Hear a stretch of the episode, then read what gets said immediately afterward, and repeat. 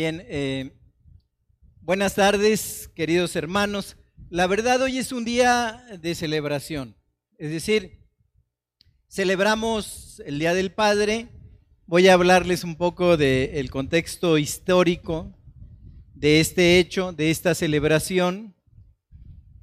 Pero claro que uno cuando es un día de fiesta, se prepara especialmente para ello. Y el usar la palabra de Dios para, como dice la Escritura, aprender a contar nuestros días delante de Él. Enséñanos, le decía el salmista, a contar nuestros días delante de ti de manera que traigamos a nuestro corazón sabiduría. Entonces hoy en este Día del Padre queremos beber de la sabiduría que nos da la palabra. Y con este fin, pues voy a pedirles que inclinen sus rostros para que podamos pedirle el permiso al Señor de usar, de utilizar su palabra para nuestra edificación. Padre, te damos gracias. Hoy estamos de celebración porque como dice el título de esta predicación, tú nos has concedido a muchos el don de ser padres. Señor, queremos escucharte, Padre. Queremos saber si lo que estamos haciendo para servirte es suficiente o todavía hay asuntos en nuestra paternidad que tenemos que resolver. Ayuda a nuestro corazón al escuchar la palabra, pero estamos de gozo, Señor. Es gozo sobre gozo el que tú el que tú pones en nosotros, como dijera Pablo, es de triunfo en triunfo. Y Señor, te rogamos que este día todo lo escuchado, todo lo aprendido, sirva para ponerlo en práctica y para darte a ti la honra y la gloria que la mereces toda. Bendecimos tu nombre. Gracias en esta hora. Enséñanos, Espíritu Santo, guíanos. Y Señor, que tu palabra sea glorificada en nuestras vidas, te lo pedimos en el nombre de Jesús. Amén. Bien, hermanos, vamos a, estudiar en la palabra un tema delicado. El día de ayer tuvimos eh, nuestra reunión de matrimonios. Fue una reunión muy solemne, pero en ese sentido hablamos de cosas duras, como que le hacemos mucho caso a Pablo cuando nos dice a los hombres portaos virilmente. Entonces hablamos de cosas muy sentidas, ¿no? Y en ese aspecto el día de hoy, por momentos, también va a hacer eso. Es decir, vamos a brindar exhortación, vamos a brindar todo el consejo de la palabra y si somos obedientes y si somos sinceros, vamos a tener que examinar nuestros corazones delante de Dios. Pero algo que luego me preocupa es que lo que yo diga, en lugar de para de servir como para tener claridad, como para rectificar el camino, como para ser cada vez mejores siervos de Él, sirva, en el caso de nosotros los hombres, a nuestras mujeres para enderezar reclamos y viejas rencillas. Entonces, no se cumplirá el objetivo de la palabra, que es edificar. Entonces, no lo dije ayer, pero lo digo por ayer y por hoy, vamos a examinarnos, somos una sola carne y lo que debemos de hacer es en santidad y en amor ser colaboradores de Dios para con cada padre que está aquí y que de esta manera podamos ser edificados de tal manera que brillemos con toda intensidad con el don que Dios nos ha dado como padres. Entonces no es para reclamos o viejas rencillas y si así pasa, vienen y me dicen, predicador, por tu culpa tuve una rencilla en mi hogar. para que pueda yo pedir perdón, ¿no? Si esto se provoca. Pero si edifico a, a, esta iglesia, especialmente a los varones ayer, a los padres hoy, y sirve para la mutua edificación, le daremos de cualquier manera las gracias a Dios. ¿Sí? Entonces, es la letra chiquita del contrato, es eh, úsese con precaución, ¿no? Y entonces nos dirigimos pues a examinar este tema del día de hoy, el don de ser padre. Para tal fin, voy a pedirles por favor que abramos la escritura en el Deuteronomio. Es el último libro del Pentateuco, ¿no? Génesis, Éxodo, Levítico, Números y Deuteronomio, que significa la segunda ley, porque la primera ley que había sido dada en el monte Sinaí fue rota por causa del desorden del pueblo cuando Moisés bajó del monte Horeb donde había escuchado los mandamientos de Dios. Deuteronomio es la segunda ley, capítulo 6 de Deuteronomio. Y vamos a leer juntos, por favor, ayúdenme. Deuteronomio capítulo 6, versículos 1 al 9. Versículos 1 al 9. Empiezo yo, ustedes el 2, nos vamos alternadamente hasta terminar todos juntos el verso 9, ¿no? Ahí donde dice, y las escribirás en los postes. Pero empiezo 6.1 con el permiso de Dios. Estos, pues, son los mandamientos, estatutos y decretos que Jehová vuestro Dios mandó que os enseñase para que los pongáis por obras en la tierra a la cual pasáis vosotros para tomarla.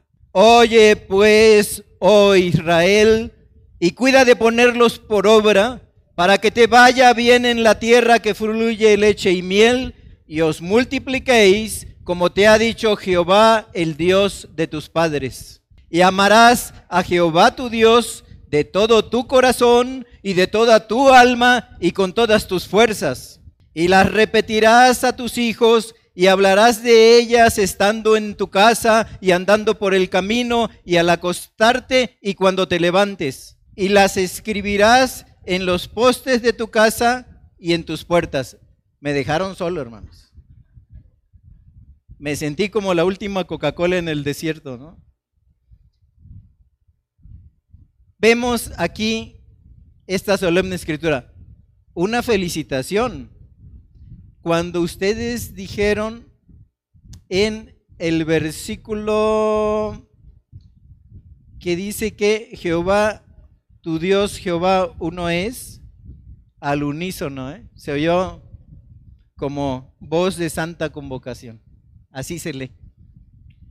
Muy bien, mis queridos hermanos, leemos este pasaje y miren cómo nos empieza a, a decir en ese sentido, para que temas a Jehová tu Dios. Y luego más adelante allí en el verso 2 dice, mira que yo te mando tú, y ahí pudiera decir tú que eres el padre, que se lo digas o lo enseñes a tu hijo, y luego dice, y a tu nieto. Así es que los abuelos están incluidos en la predicación, porque para llegar a ser abuelos, primero tuvieron que ser dados de alta como padres. Entonces, para ellos también es la predicación. Pero un poco de historia, queridos hermanos. Me gustaría hablar por qué celebramos hoy el Día del Padre. Bueno, en una ciudad llamada Jenny Lind, en el condado de Sebastián, eh, se podría decir en el, eh, eh, en el municipio de Sebastián, en Arkansas, nació una mujer llamada Sonora Sonora Luis Smart. Bueno, esta mujer, ¿no? Nace allí en ese lugar, en Jenny Lynn, en Sebastián, Arkansas, y un día ella va a la iglesia, se reunía en la iglesia metodista. Y entonces un día acababa de instaurarse la celebración del Día de la Madre. O sea, yo no, no sé, a lo mejor supongo que hubiera sido el 10 de mayo, ¿no? y escucha el sermón del Día de la Madre en su iglesia. Bueno, y ella dice, bueno, a mí me parece que los padres también deben de ser dignos de reconocimiento. Y entonces lo que ella hace es que después de escuchar el sermón, va y habla con la alianza ministerial de su iglesia y ella dice, oye, oiga, oigan, creo que el padre o nuestros padres también deben de recibir conocimiento, eh, reconocimiento. Y lo decía porque cuando tenía 16 años, su madre pasó por el sexto parto y murió en ese parto. Entonces ella ayudó a criar a sus hermanitos pequeños, pero colaborando con su papá. Su papá fue un hombre que luchó en, la guerra civil allá en Estados Unidos y había criado a los hijos sin la presencia de la madre, nunca se volvió a casar el hombre, ¿no? Entonces ella quería reconocer a ese padre y dice, oigan, eh, a ver, alianza ministerial, ¿por qué no hacemos una celebración como en el Día de la Madre del Día del Padre? ¿no? Y en ese sentido, ella propone el 5 de junio porque era el día que había nacido su papá. Pero la, alianza ministerial se reúne y le dice, no, no, no, no, se va a celebrar el Día del Padre por nosotros la, el tercer fin de, o el tercer domingo de junio. El tercer domingo de junio. Y entonces tenemos que el primer día, la primera celebración del Día del Padre, se celebró el día 19 de junio de 1910 en un lugar llamado Spokane, Washington.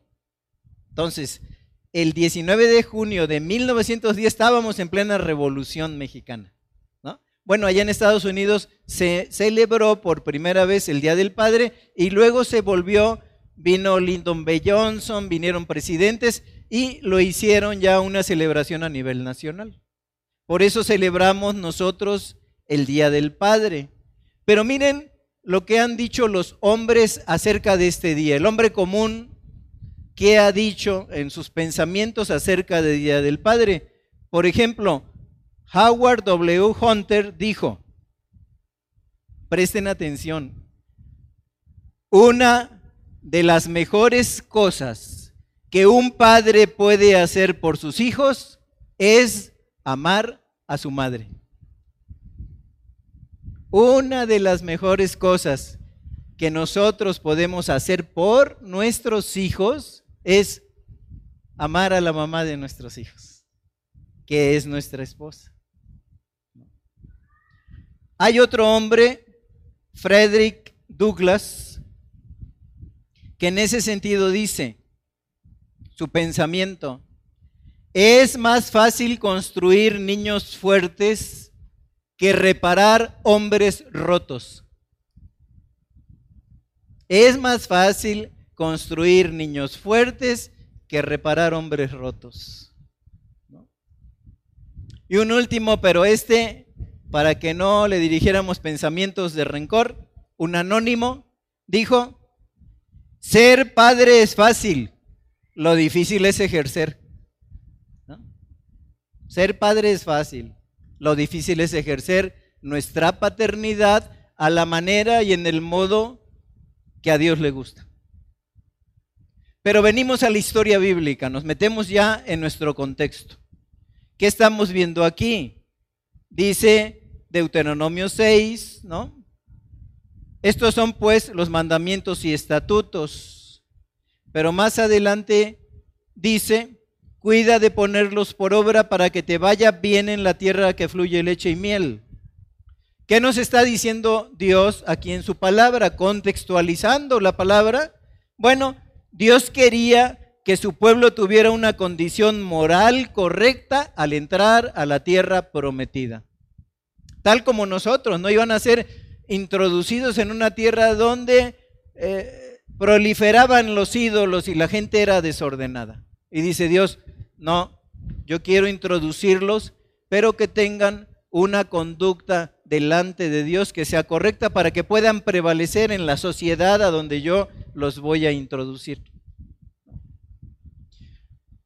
¿Qué es lo que hace Moisés profeta y caudillo de ese pueblo de Israel. Bueno, Moisés da instrucciones prácticas para que ese pueblo pudiera vivir en Canaán.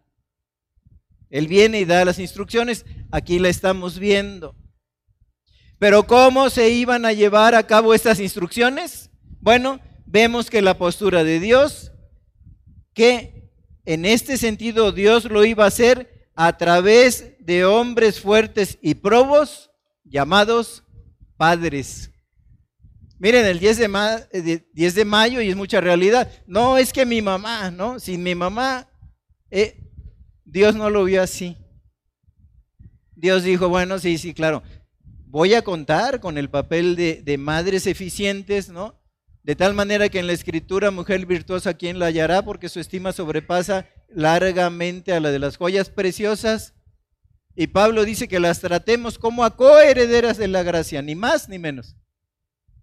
Pero Dios para introducir al pueblo dice, necesito hombres valientes, hombres fuertes, necesito de los padres para introducir a la tierra prometida y que les vaya bien. Padres, ¿eh? No está hablando de hijos, no está hablando del excelente papel de, la madre en la crianza, en la sujeción, en la búsqueda de la educación para los hijos, está hablando de los padres. Y para una misión tan elevada, una vez formada la nación, para que todo el eh, edificio social de esa nación, toda la estructura, se basificara, sí, a través de la voluntad de Dios, pero del buen trabajo de los padres. Eso le iba a dar forma a la nación, los padres. Y Dios entonces, ¿no? Se da cuenta, como nosotros nos damos cuenta, o Dios sabía, que la vida moral de un padre es el cincel invisible que va formando la personalidad de los hijos. Nuevamente se los digo, Dios sabía, como nosotros nos damos cuenta, que la personalidad de un padre, la vida moral de un padre, es el cincel invisible que va forjando la personalidad de un hijo. Dios lo sabía y nos lo, da, nos lo recuerda hoy. Entonces, Dios ve que la clave para asegurar la vida y la prosperidad del pueblo estaba en el rol que ejercían los padres. Por eso nuestro título, el don de ser padre, es un regalo, no todos lo tienen. Hay gentes conformadas bien físicamente, en plena salud, etcétera, pero no han podido ser padres. Entonces es un don. Es un don. No se los da Dios a todos. Pero bueno, vemos el pueblo de Israel, pero si es para el pueblo de Israel, ¿qué me compete a mí? Bueno, yo cuando veo Primera de Pedro 2.9, veo dónde entro en competencia, ¿no? Porque dice, pero vosotros sois linaje escogido, nación santa, pueblo adquirido por Dios para anunciar las virtudes de aquel que nos llamó de las tinieblas a su luz admirable. ¿No? Entonces, en este sentido, lo que estamos viendo allí es que, así como Israel fue su nación, nosotros somos el pueblo de Dios. Nosotros somos una nación santa. Nosotros somos una nación que fue elegida por Dios no para que estemos gozando de ser sus hijos de manera irresponsable. Dice, los he elegido y ustedes especialmente, padres que son los guías de mi nación, para que sean una nación santa. Un pueblo adquirido por Dios. ¿De qué manera? Por la sangre de Cristo somos adquisición de Él para anunciar las virtudes de aquel que nos llamó de las tinieblas a su luz admirable. Aquí entramos entonces como pueblo y entonces aquí esta palabra que se nos dice está directamente escrita para nosotros. Pero quiero hablar de tres argumentos centrales para que fijemos bien nuestra, nuestra mente, ¿no? nuestros ojos espirituales en lo que Dios quiere decirnos a través del pasaje. Y la primera cosa es cómo Dios iba a lograr que fueran de buena y larga vida sobre la tierra que Él les daba. Miren, a mí me llamó la atención, a mí me llamó la atención en este sentido que nosotros, un versículo, ¿verdad?, que usamos mucho, e, es que dice, honra a tu padre y a tu madre para que seas de larga vida sobre la tierra que Dios te da. ¿No? Pero aquí se lo está diciendo también a los padres y se los dice antes a los padres el mismísimo Dios. ¿No? Dice aquí en la palabra de Dios, ¿no? Oye pues, oh Israel, y cuida de ponerlos por obra para que te vaya bien, a través de los padres que le está diciendo, para que te vaya bien a ti, Padre, en la tierra que fluye leche y miel, y os multipliquéis como te ha dicho Jehová, el Dios de tus padres. Aquí hay una promesa para nosotros como padres, es decir, que si yo obedezco a esos estatutos, los pongo por obra, voy a ser también de larga vida sobre la faz de la tierra. Entonces aquí hay una, una promesa que podemos leer, que no es como estudiábamos hace rato contractual, ¿no? Ah, es que si yo me comporto y eso voy a vivir como mi padre, ¿no? Mi padre este año, si el Señor se lo concede, cumplirá 104 años, mi papá. Bueno, ¿no? No está diciendo eso la palabra, pero cuando menos que sí, ve, vivas en quietud y en paz en el lugar y en la tierra donde Dios te ha puesto. Entonces, en este, en este sentido, fíjense los tres argumentos centrales. Versículo 6, ¿no? Versículo 6. Dice allí de Deuteronomio 6, versículo 6, y estas palabras que yo te mando hoy estarán sobre tu corazón. ¿Y cómo se entiende esa palabra no? en las nuevas traducciones? Dice, grábalas en tu corazón. Grábalas en estas palabras que te doy, Padre, el día de hoy, grábalas en tu corazón. ¿Qué nos está diciendo? Que Dios quiere tener el corazón del líder del hogar. Lo quiere para Él. Tu corazón, Padre, lo quiere el Padre para Él. Por eso dice, grábalas en tu corazón. A menos que como padre pongas toda tu confianza y obediencia en Dios, todo lo que hagas, tus esfuerzos y desvelos, serán en vano. Porque miren, nosotros como hombres decimos, oye, pero ¿qué estás haciendo por tus Les estoy dando escuela para que se defiendan en la vida, ¿no? Y luego, cuando ya avanzan y ahí van medio regular, porque luego ni van muy bien, ya necesitan un coche para que se mueva. Lo voy a mandar a especializarse a tal lado. Y vamos preparando las mentes, pero no vamos preparando los corazones. ¿no?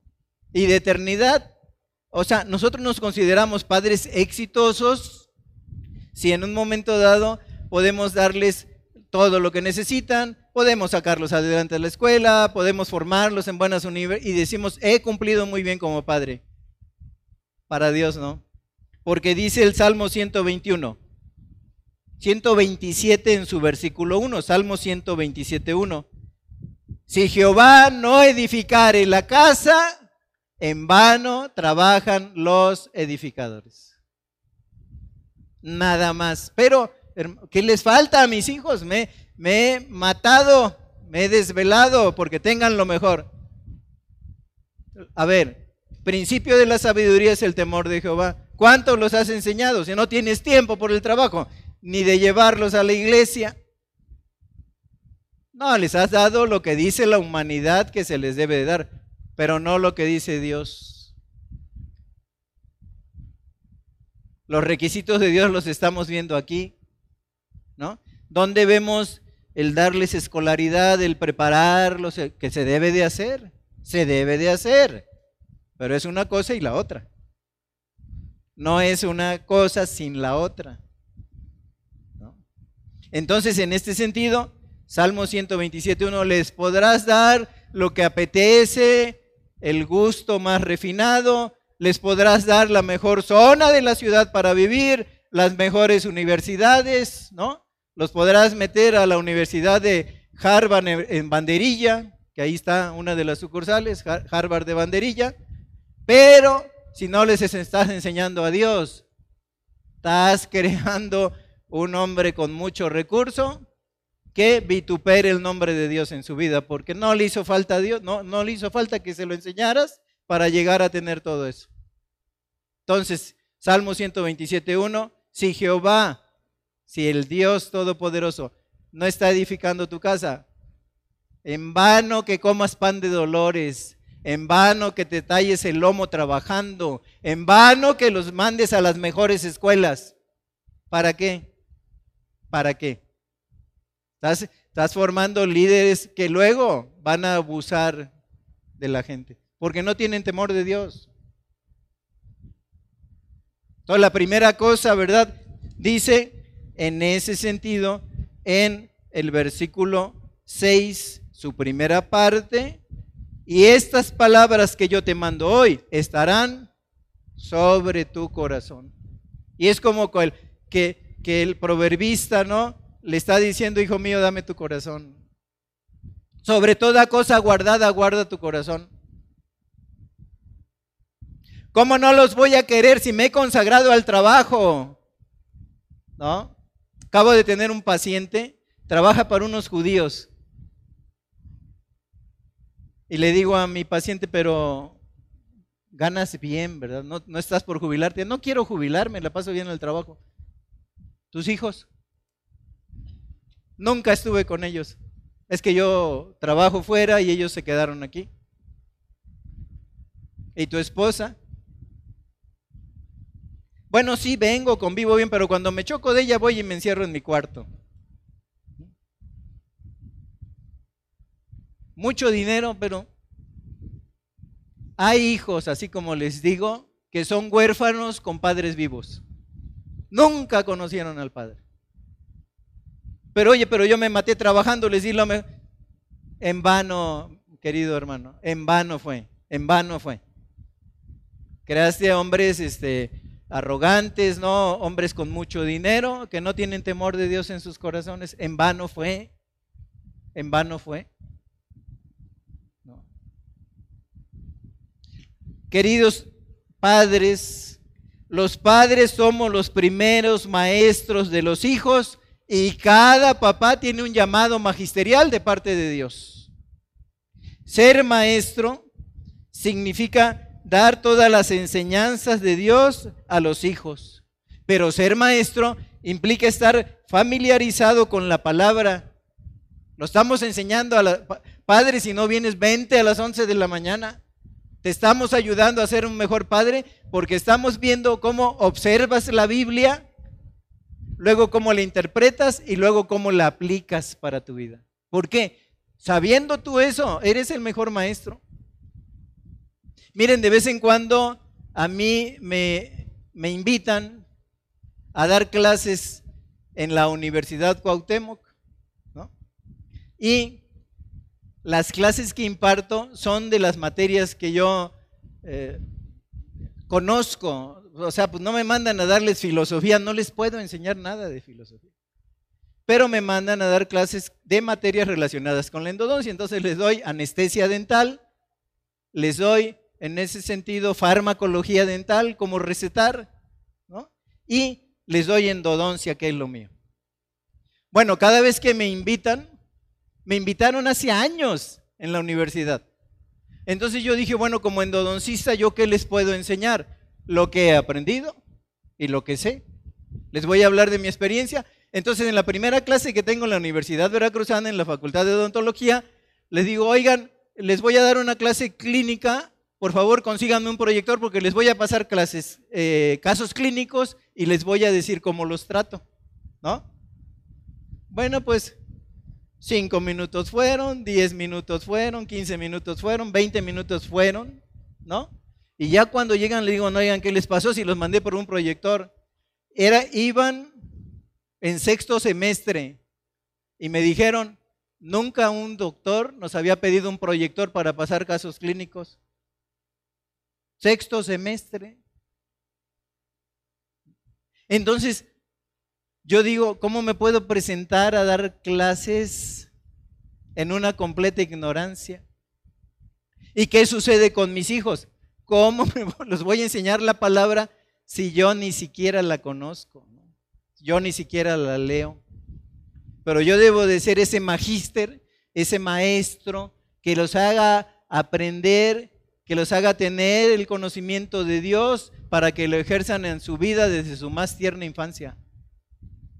Por eso siempre digo, tráiganselos desde chicos, que crezcan viendo.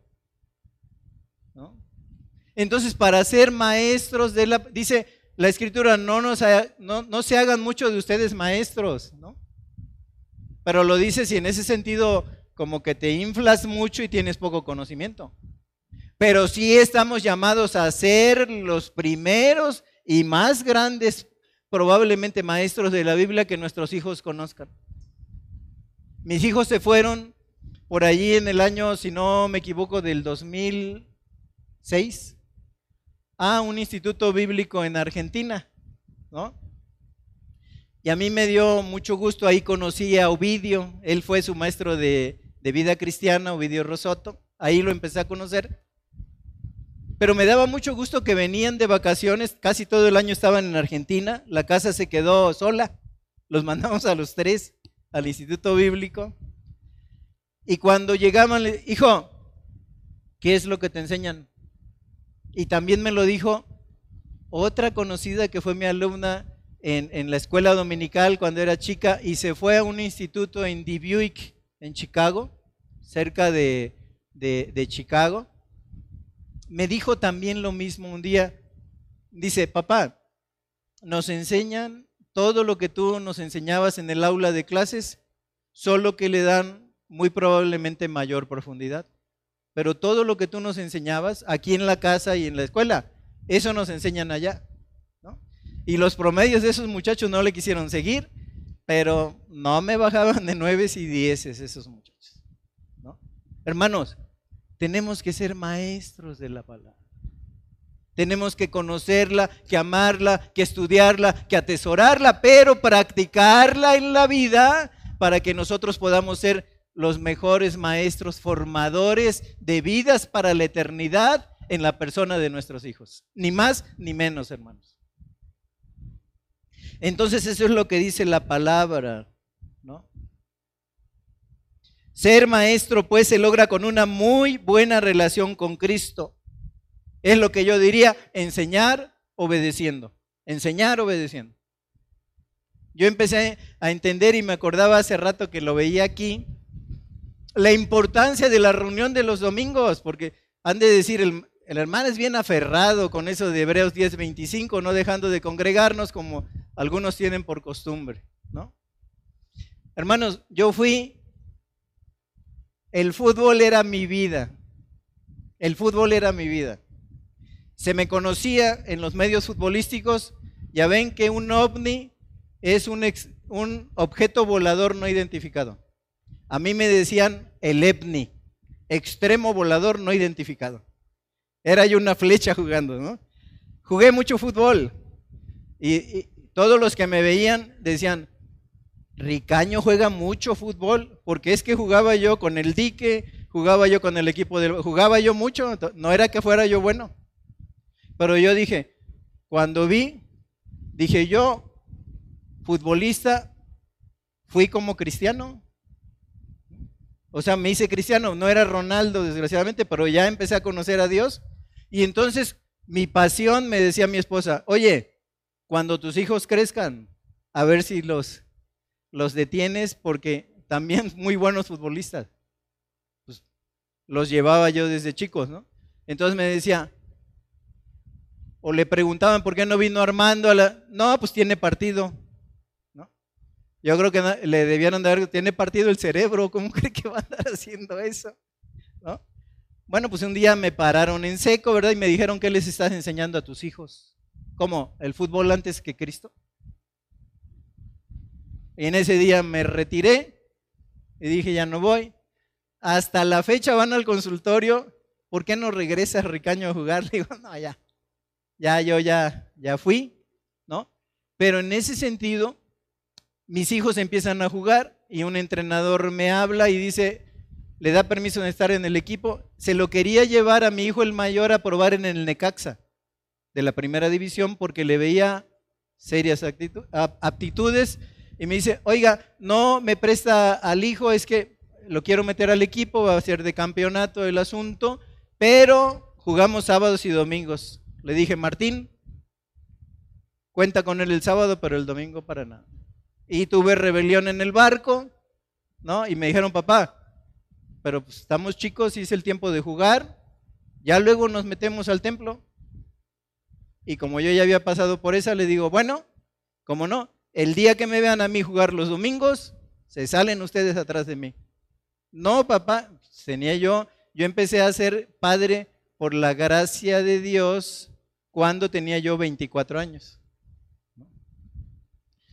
Entonces, me permitió ese parón que me hicieron, ¿no? Y que me dijeron, ¿qué estás haciendo con tus hijos?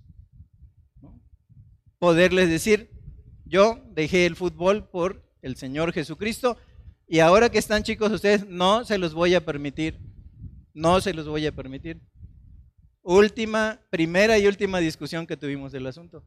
Pero ese encuentro que yo tuve con Cristo me permitió tener la autoridad para hablarles de asuntos. Entonces hablábamos de antros y, papá, va a haber fiesta en la escuela, va a haber antro. No van, hijo. ¿Pero por qué, papá? Bueno, ¿me has visto a mí entrar a antros? Yo ya tengo edad y todavía estoy joven. ¿Me has visto entrar a antros? No, papá, ¿tú cuándo crees que te vas a meter allí? Le digo, pues entonces ustedes menos, hijo. Ven, es tener a Dios en su corazón y Dios te da la fortaleza, el testimonio y la autoridad para decirlo, yo no hago esto, que soy el jefe de esta casa, conferido por Dios, y ustedes no me lo van a hacer. Desgraciadamente luego veo padres buena onda que no, yo sí le doy permiso y allí le espero y cuando sale a las 3 de la mañana yo la vigilo y me la llevo. ¿Sabes lo que hacen allá adentro? Entonces, en este sentido, lo primero que dice la palabra, grábate en tu corazón. Lo que nos está diciendo es, estas palabras que yo tomando hoy estarán en tu corazón. Hermanos, hay que ser maestros de nuestros hijos para la palabra y enseñar obedeciendo a Dios. Si no, ¿cómo? Si no, ¿cómo? ¿Cuántos padres que vienen en su desesperación? habla con mi hijo porque a mí no me entiende. Me dicen, pero tú eres su papá, si no te entiende a ti que eres su papá, imagínate a mí. ¿No? De viejo no me van a bajar, bueno, este viejo qué. Primera cosa, pues grábate en tu corazón. Pero seguimos y la segunda cosa dice el versículo, y las repetirás a tus hijos. Las repetirás a tus hijos como dicen los narradores de la Televisa, ¿no? La gloria de la repetición. Había un hermano en Monterrey, un buen predicador. Y se presentaba y les decía, bueno, ahora les voy a hablar de Deuteronomio 6 del 1 al 9. Y llegaba el otro domingo, hermanos, les traigo un nuevo mensaje, de Deuteronomio 6 del 1 al 9. Y tercer domingo, hermanos, ahora sí vamos a ver bien a profundidad Deuteronomio 6 del 1 al 9 y ya se le pararon a la gente y le dice, hermano, usted ha estado dando el mismo mensaje tres semanas seguidas y dice, sí, pues es que no lo entienden. Lo dicen los grandes pedagogos, el principio básico, el corazón de la enseñanza es la repetición. Dios lo sabe. Dios lo sabe porque dice en ese sentido, y la repetirás a tus hijos. Dios quiere que continuamente le hablemos de Dios a nuestros hijos. Que Dios sea el invitado habitual de nuestras conversaciones. Miren qué dice. Cuando te levantes, cuando andes en el camino, cuando te acuestes, ¿no? Y en este sentido, cuando yo leo esto, ¿no? Me acuerdo que nosotros para establecer disciplina Cuando conocimos a Cristo, los sentamos y les dijimos, este, hijos, vamos a tener que a, disciplinarlos como dice la Escritura. Y entonces empezaron, eran principios de los años noventas, se empezaron a hacer unas varas que llevaban versículos bíblicos, ¿no? Y tú comprabas la vara y conforme, la primera varita así de cuando tenían como dos años era de la categoría pingüica, ¿no? Así, chiquitita, pero con versículo. Y iban creciendo los niños y les íbamos comprando ya varas más profesionales, ¿no? Y eran de buena madera con versículo bíblico. Con eso los disciplinamos, pero antes de disciplinarlos, los sentábamos y les decíamos, hijo, tú sabes que la escritura dice esto, nosotros te dijimos esto, tú no quisiste obedecer y te vamos a tener que disciplinar. ¿Entiendes por qué te disciplino? Y decían, sí, papá, porque es que Dios dice esto, que obedezcamos a los padres y yo no te he obedecido. Pues bueno, hijo, te voy a tener que disciplinar pero llevaba versículo bíblico, era una disciplina bíblica, ¿no? Les pegábamos, los disciplinábamos, y luego su mamá, a veces juntos, o ella por su parte y yo por la mía, nos metíamos a llorar al cuarto. Nos dolía disciplinarlos, pero es que no habíamos enseñado bien preceptos, ¿no? Pero estábamos en el camino, esa es la disciplina. Pero un día entró a la casa de un querido hermano David y ve una chancla con un versículo bíblico, ¿no? Y dice, bueno, el versículo, ¿no? Una calcomanía pegada a la chancla. Y, le, y decía, la rebeldía está atada al corazón del muchacho, pero la vara de sabiduría la apartarán de ella. Le digo, por eso, pero David, dice la vara Sí, dice, pero no hemos tenido para la vara, pero sí tenemos chancla. Compramos la calcomanía y se la pegamos a la chancla para disciplinar bíblicamente, dice. Así es que eran, eran bíblicos. ¿Qué les quiero decir en este sentido? Queridos hermanos, debemos practicar con los hijos disciplina preventiva. Esa es la primera y básica. Y la disciplina preventiva, aquí está contenida, les lees la palabra y les explicas y le das todo el consejo. Y si no, viene la disciplina correctiva. Pero si la disciplina correctiva es la más y la preventiva es la menos, algo estamos haciendo mal, queridos hermanos. Y a, a nosotros nos sucedía que siendo ellos chicos, cuando cometieron faltas, ¿no? Íbamos entonces decíamos, bueno, nos pasó esto en familia con él, ¿no? Vamos a ir delante de la congregación a confesar. Y estaba la más chiquita, y el de en medio, y el grande, y Vicky, y yo.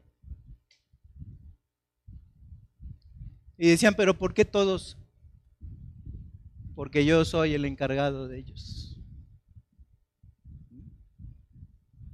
Eso Dios me lo impuso.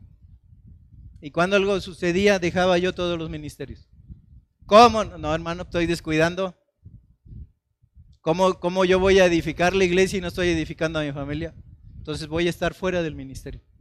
No, hermano, pero es que hace falta, ¿cómo crees? No, hermano, ¿cómo crees? No, no, yo he fallado como padre, ¿cómo voy a enseñar? Y ahí estaba yo. Ahora muchas veces Ahora dicen es que tú no intervienes, ¿no? Con los casados y no, no, a ver, espérate. No, no, mientras estuvieron bajo mi techo. Ahora ya no, ¿cómo crees?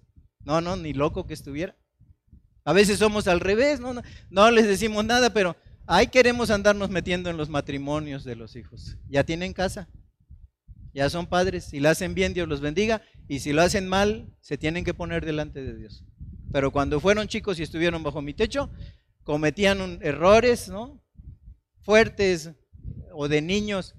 Y ahí estaba toda la familia confesando que no estábamos preparando bien a nuestros hijos. Era mi responsabilidad, mientras estuvieron bajo mi techo. Entonces dice, las repetirás. Habla con ellos antes, durante y después de la disciplina.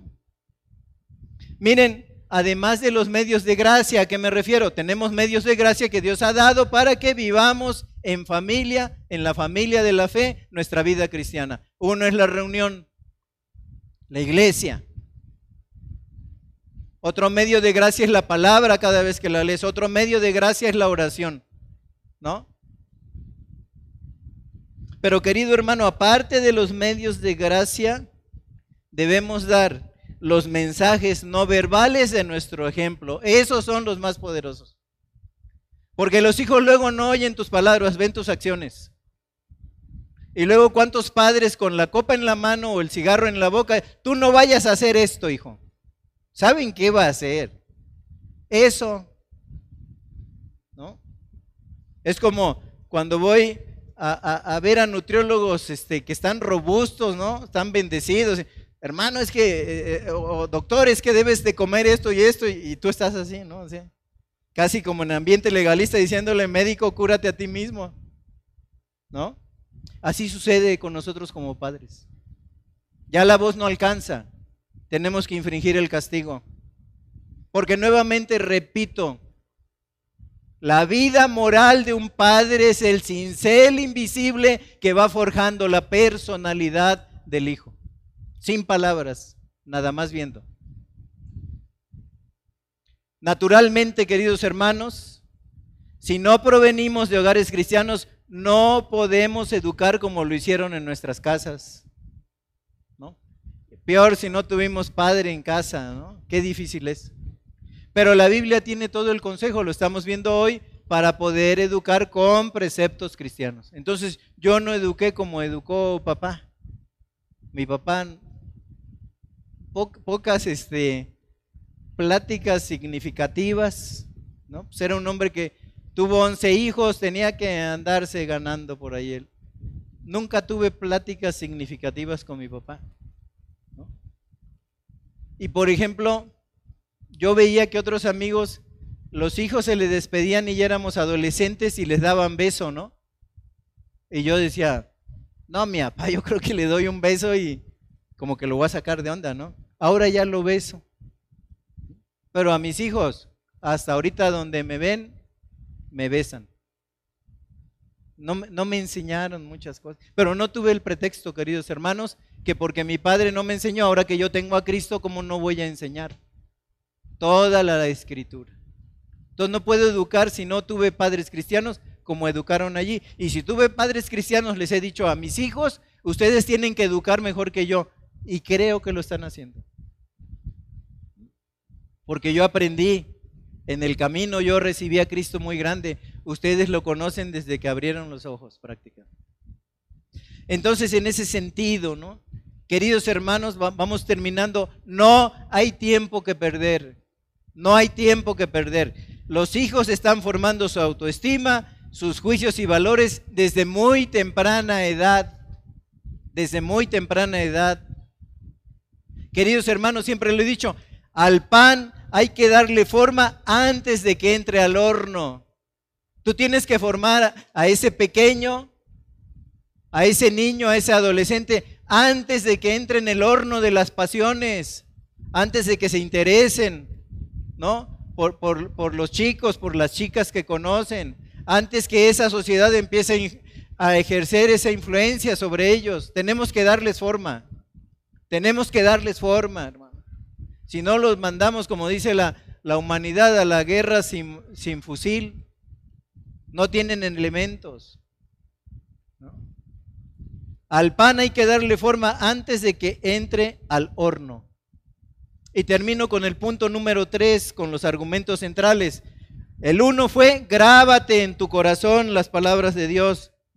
El dos, las repetirás a tus hijos. Pero el tres dice, en Deuteronomio 6, 7.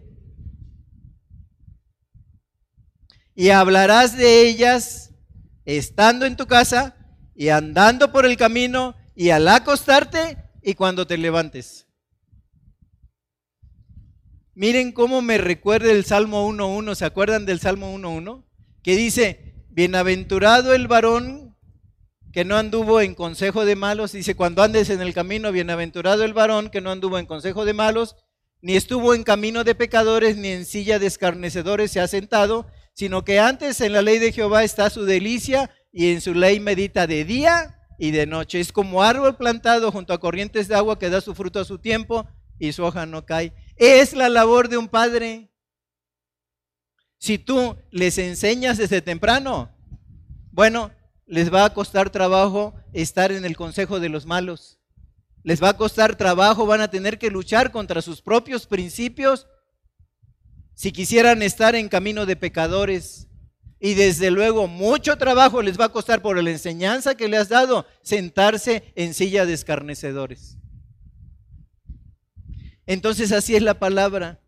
El, inculcar valores, queridos hermanos, requiere cantidad de tiempo y no solo calidad de tiempo, porque he oído a muchos padres, a muchos amigos decir, yo no tengo tiempo para ellos, pero cuando estoy con ellos les doy calidad de tiempo. Pues has de ser Archie Sproul o has de ser, este, les has de dar unos mensajes de una profundidad. No, no, no, hermanos. Es, es calidad y es cantidad de tiempo. ¿Por qué digo esto? No? ¿Por qué les debemos de dar el tiempo? Salmo 127, 3 al 5. Miren lo que dice la escritura de nosotros como padres y de nuestros hijos. He aquí herencia de Jehová. O sea, él tenía esa herencia de él, te la dio a ti. He aquí herencia de Jehová son los hijos. Cosa de estima, como diciendo cosa sagrada. Cosa de estima el fruto del vientre. Como saetas en manos de valientes son los hijos habidos en la juventud. Bienaventurado el hombre que llenó su aljaba de ellos, porque no será avergonzado cuando hable con sus enemigos en las puertas. ¿Ven el significado? Recibimos una herencia con los hijos y era, es herencia de Dios, es la herencia de Jehová. Es una cosa estimada cuando él ve el fruto del vientre y es como si el salmista estaba diciendo o estaría diciendo, mi embrión vieron tus ojos y en tu libro estaban escritas todas aquellas cosas que luego fueran formadas sin que faltara ninguna de ellas, completitos, herencia de Jehová y fruto del vientre, ¿no? Pero dice, son como saetas. ¿Sabes? Una saeta puede ser una flecha. ¿Para dónde se apuntan las flechas? ¿Han visto a los flecheros? Mira, es buen flechero, mira. Pero eso hacemos con los hijos. Les damos todo para que se olviden de Dios. Les damos buena ropa, buena escuela, buena educación, humanamente hablando, ¿no? Y ausencia de Dios. Apuntamos la flecha para el, para el suelo. ¿Y por qué dice que no será avergonzado? Míralo cómo, cómo habla, debías de ver cómo educó a sus hijos. Qué vergüenza. Me viene a decir de mi hijo, debías de ver a sus hijos. Qué vergüenza. Pero si tú haces esto, ¿verdad? Si consideras esa santidad, querido hermano, el don de ser padre, ser padre es un llamado supremo. Es un llamado supremo. Un día vamos a estar delante de la presencia del Padre, lo, lo oíamos ayer en la oración final, para darles cuentas. Qué bonito sería, Señor, he aquí mi esposa y los hijos que tú me diste conmigo, celebrando en la eternidad. Que no falte ni uno, queridos hermanos. Debemos asumir nuestra responsabilidad con el valor que Dios le da. Dios le da mucho valor al papel del Padre. Datos crudos, hermanos. Un estudio dice que los adolescentes pasan 35 minutos a la semana hablando con sus padres. Y si tiene siete días, quiere decir que los padres hablan con sus hijos en promedio cinco minutos al día. No digo de que, oye, ya llegaste, ponte a ver. No, no, digo plática como tal. Datos duros. Se sabe que los adolescentes pasan en los dispositivos electrónicos de 5 a 8 horas al día. Al día. Conocemos que en la escuela, en promedio, nuestros hijos de lunes a viernes pasan 6 horas diariamente. Entonces, queridos hermanos, para ser francos, es poco probable que como padres tengamos todas las facilidades para cumplir el requerimiento del que habla Deuteronomio 6.7. Porque dice la escritura, y las repetirás a tus hijos y hablarás de ellas estando en tu casa y andando por el camino y al acostarte y cuando te levantes. Padres, el llamado es urgente. Pasen tiempos con sus hijos. Pasen tiempo con sus hijos. Miren, llegará el día en que Dios nos llame. Y lo único de valor que podremos dejar cuando partamos es a cuántos les hablamos de Dios para que siguieran gozando en su vida con la vida eterna. Y entre ellos a nuestros hijos. Es lo único que queda. Está comprobado, y ya se los he dicho, que nuestros nombres son olvidados entre dos y tres generaciones. Y lo compruebo fácilmente porque les digo, tu padre, no, pues Jesús Ricaño Tejeda. Tu abuelo, Jesús Ricaño Rodríguez. Tu bisabuelo, Ignacio Ricaño. Ah, vas bien. Tu tatarabuelo. Ya desapare así desaparecemos. Porque es la vida del hombre, es la vida de todo padre, ¿no? Tenemos influencia y tenemos voz y tenemos palabra mientras Dios nos da vida, pero también cuando ellos están pequeños, porque el mundo los está el mundo nos los está peleando, hermanos el tiempo al Internet y ahora tenemos un grave problema también. Nosotros como padres ya caímos en el vicio de los dispositivos. Peor que peor. Entonces, queridos hermanos, el llamado es urgente. Pasen tiempo de cantidad y de calidad con sus hijos. El padre que se dedica a sus hijos se evitará grandes dolores de cabeza y les evitará también a ellos grandes angustias en su vida. Ser un buen padre es una tarea ardua, pero ¿con quién contamos? Un día Dios también le dijo a un padre en Josué, capítulo 1, verso 9, mira que te mando que te esfuerces y seas valiente, no temas ni desmayes, porque Jehová tu Dios estará contigo en donde quiera que vayas. Padre, te damos gracias en esta hora. Hemos escuchado tu exhortación solemne a tenerte en nuestro corazón primero para enseñarles a nuestros hijos lo que es la obediencia, para enseñar obedeciendo. Segunda cosa, las repetirás que no nos cansemos de darles todo el consejo de la escritura. Pero Señor, también enseñarte es no solo un estilo de vida, es nuestra forma de vida, Señor.